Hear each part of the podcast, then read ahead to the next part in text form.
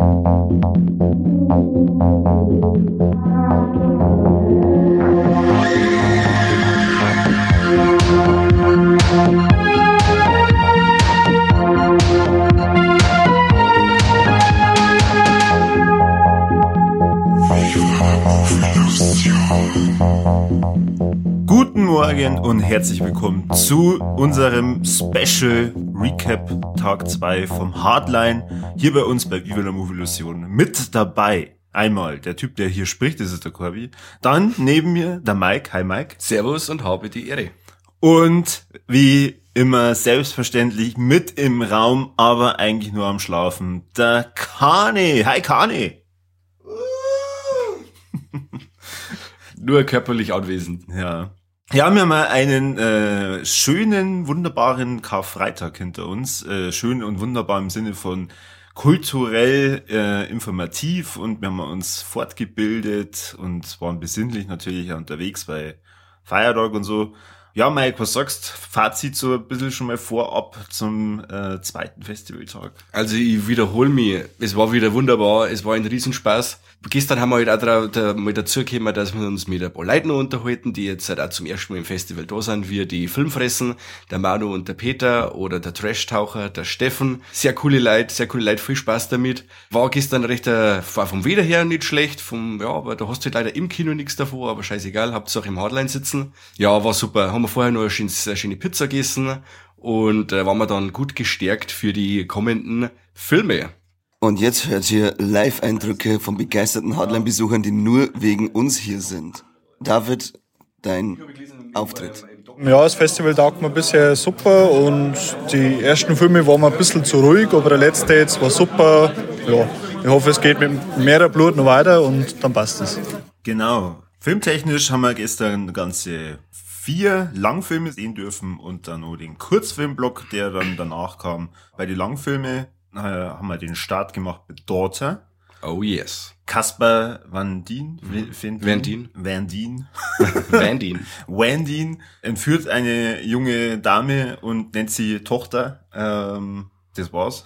das ist die Handlung vom Film. Ja, wir haben ja eh gestern noch geredet, also wir werden ja jetzt in die Recaps nicht immer komplett auf alle Handlungsstränge eingehen, weil wir da ja sowieso dann nochmal eine große Hardline-Folge machen, wo wir dann da nochmal ins Detail gehen. Und ja, was sagst, wie hat dir der Kasper gefallen? Der Kasper war super. Also ich habe noch zum letzten Mal jetzt gesehen äh, bei Mad Heidi, wo er ja overacted ohne Ende. Und in dem Film sagt er eigentlich wirklich, was er schauspielerisch drauf hat. Und ist einiges. Er ist ultra präsent. Er ist ziemlich, also Daughter an sich ist ein ziemlich fieser Film. Ein Kammerspiel im, äh, gut, wir Bauern sagen wir 4 zu 3 Bildformat, weil ich nicht weiß, ich kenne mich mit Bildformaten nicht so aus, aber für mich ist das einfach das 4 zu 3 Bildformat, wo es äh, das Ganze sogar noch zusätzlich einengt und äh, ich fand das super. Also es war der erste Tiefschlag des Tages für mich, also im positiven Sinn, hab mit Daughter mein äh, bisheriges Hardline-Highlight. Echt? Ja, Das ist dein komplettes Highlight. bis jetzt war das das Highlight, ja. Ah, okay. Na. Das war so, so ein kleiner, so ein kleiner, einfach ein kleiner Film, der brutal effektiv ist, im, im Subtext ganz fett zum Bieten hat.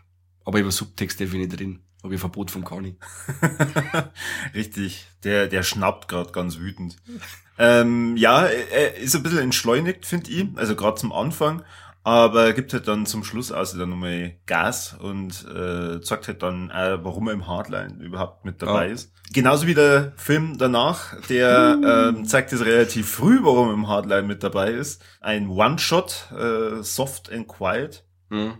Und ja, das ist so ein bisschen mein Highlight bis jetzt, Mhm. weil ich nicht damit gerechnet habe, was da passiert. Äh, man äh, verfolgt mit der Kamera eine äh, junge Lehrerin, die äh, Mutter werden möchte und mit einem Kuchen dann so rumrennt und zu einer Party geht oder was ist das, äh, ein Frauentreff? Ja, ja, genau. So, so Kaffee und Kuchen und dann deckt sie ihren Kuchen ab und dann merkt man, ach du Scheiße, was ist denn jetzt da los?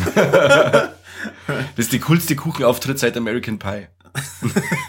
okay.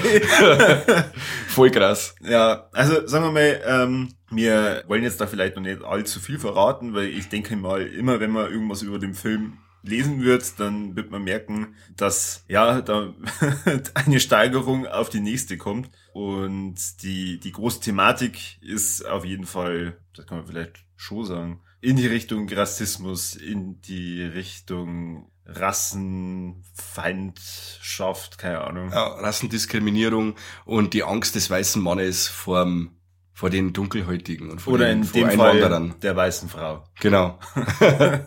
Aber wirklich, äh, muss ich dem Kabi recht geben, also da sollte man eigentlich nichts viel wissen von dem Film, einfach sich darauf einlassen. Wie gesagt, das ist äh, ganz krass inszeniert. Äh, er tut so, als wäre er ein One-Shot, wo es er unglaublich effektiv macht und du meinst wirklich, du bist in diesem Geschehen drin.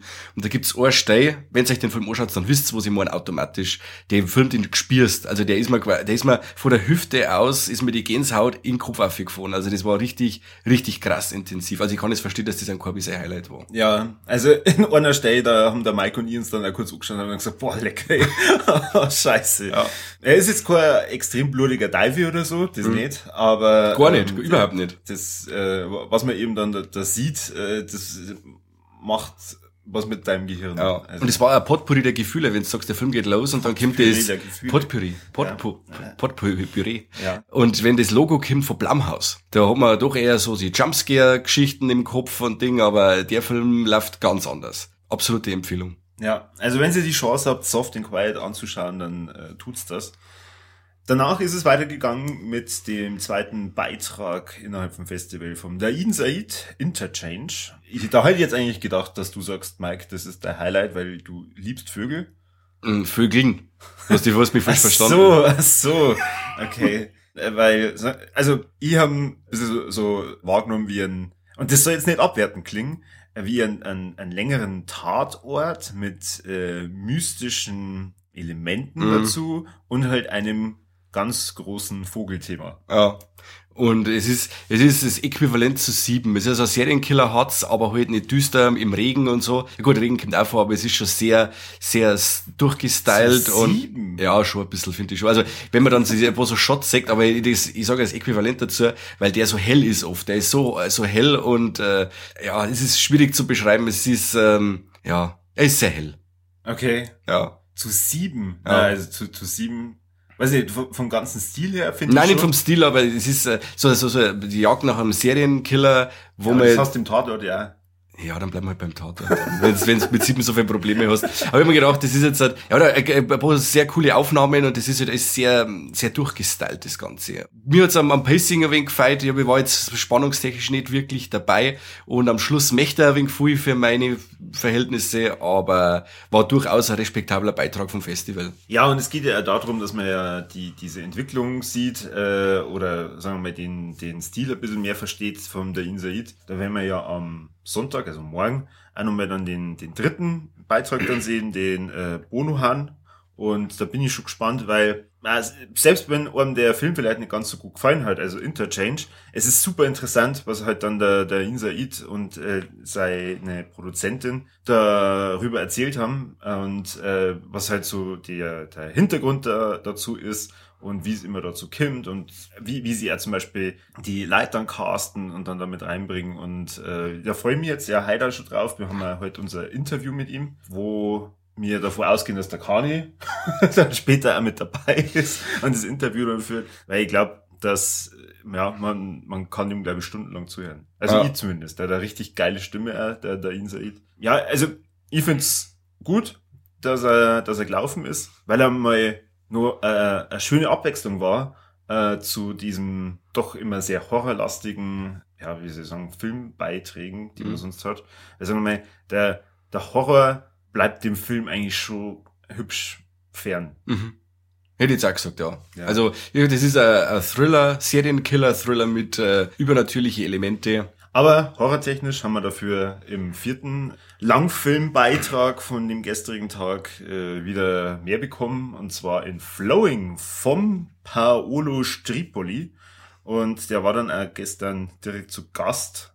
Und sagen wir mal, also es, das Publikum hat den Film sehr genossen, äh, der Paolo eher nicht, weil da, da das, das falsche Bildformat geliefert wurde. Also am Publikum ist es überhaupt nicht aufgefallen, aber der Paolo hat halt dann gemerkt, huch, da fehlt mir ein Stück vom Ja. Bild. Der Künstler merkt natürlich das, wenn von seinem äh, Kunstwerk ein bisschen was abgeht.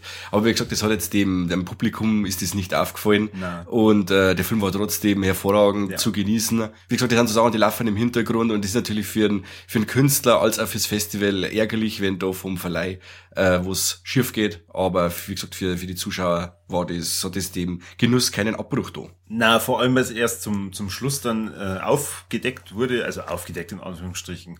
Ähm, der, der Flo war halt so fair oder so, so, so nett und hat uns halt dann auch nochmal darauf hingewiesen, als Publikum, ähm, dass es nicht unbedingt der Film war, den wir hätten so sehen sollen. Aber jetzt zum Film selbst. Also es ist ähm, ein Horrorstreifen, der in Rom spielt, wo es äh, darum geht, dass in der Kanalisation so eine seltsame Substanz sein Unwesen treibt und dann einen Nebel ablässt, der die Leute, wenn sie es einatmen, in, in einen aggressiven Wahn verfallen lassen. Wobei man halt jetzt da nicht ähm, Assoziationen ähm, heranziehen soll äh, von der Sadness oder sowas. Also das ist eher so ein, ein psychologisches Ding, weil dieses dieses Gas oder der Rauch die Leute konfrontiert mit ihren mit Verlangen oder mit mit die Verluste, mit die die es erlitten haben.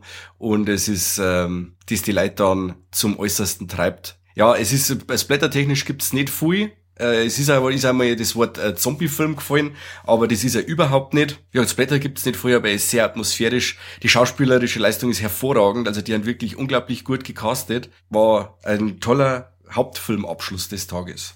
Genau. Es ist nur so ein bisschen Familiendrama mit drin, weil es eben um einen alleinerziehenden Vater mit äh, pubertierendem Sohn und äh, einer Tochter im Rollstuhl sich dreht. Und ja, ich habe ihn sehr genossen. Ich fand den, den kompletten Stil super. Mhm. Ähm, hat mir sehr gut gefallen. Wenn Soft and Quiet nicht nur so ein Mindfuck gewesen wäre, dann wäre das tatsächlich gestern mein Highlight. Okay, cool. Und dann danach gab's noch ein paar kleine Filmchen. Da gab's nämlich dann den Short and Hort Teil 1 Kurzfilmblock mit ganzen acht Beiträgen. Wir haben ja jetzt gesagt, wir gehen jetzt dann nicht auf alles ein. Äh, was wir vielleicht noch hervorheben können, ist das Phantasmagoria. Phantasmagoria, ja. Also super einfacher Name. Ein Beitrag vom Alejandro Mate, den wir auch heute interviewen werden. Also das heißt, er wird dann vielleicht das ein oder andere Wörtchen selbst über dieses Film, äh, über diesen Film sagen. Der deutsche Beitrag spielt zu, glaube Weltkriegszeiten, ich weiß nicht, ob es der, der erste oder zweite war, mit einer deutschen Tradition und dem Besuch von einem bösen Herrn, kann man sagen. Oh, jetzt wirklich. Das war wirklich stark, kam äh, sehr gut beim Publikum an, würde ich jetzt mal behaupten. Ja, ich habe Spaß gehabt. Also ich freue mich äh, schon auf das Interview mit dem Alejandro. Genau, sonst sehr viel äh, spanische Beiträge. Äh, man merkt, in Spanien wird der Horrorfilm immer sehr hoch gefeiert und da ähm, gibt's da nicht nur reine Horror-Schinken, sondern Horror gespickt mit Comedy. Oder sagen wir mal, es ist, es ist schon immer so ein, ein bisschen Schmunzelfaktor mit dabei. Threshold war da so einer, äh, oder äh, The, The Closet, ähm, also zumindest da ist äh, sehr viel gelacht worden dann im Kino.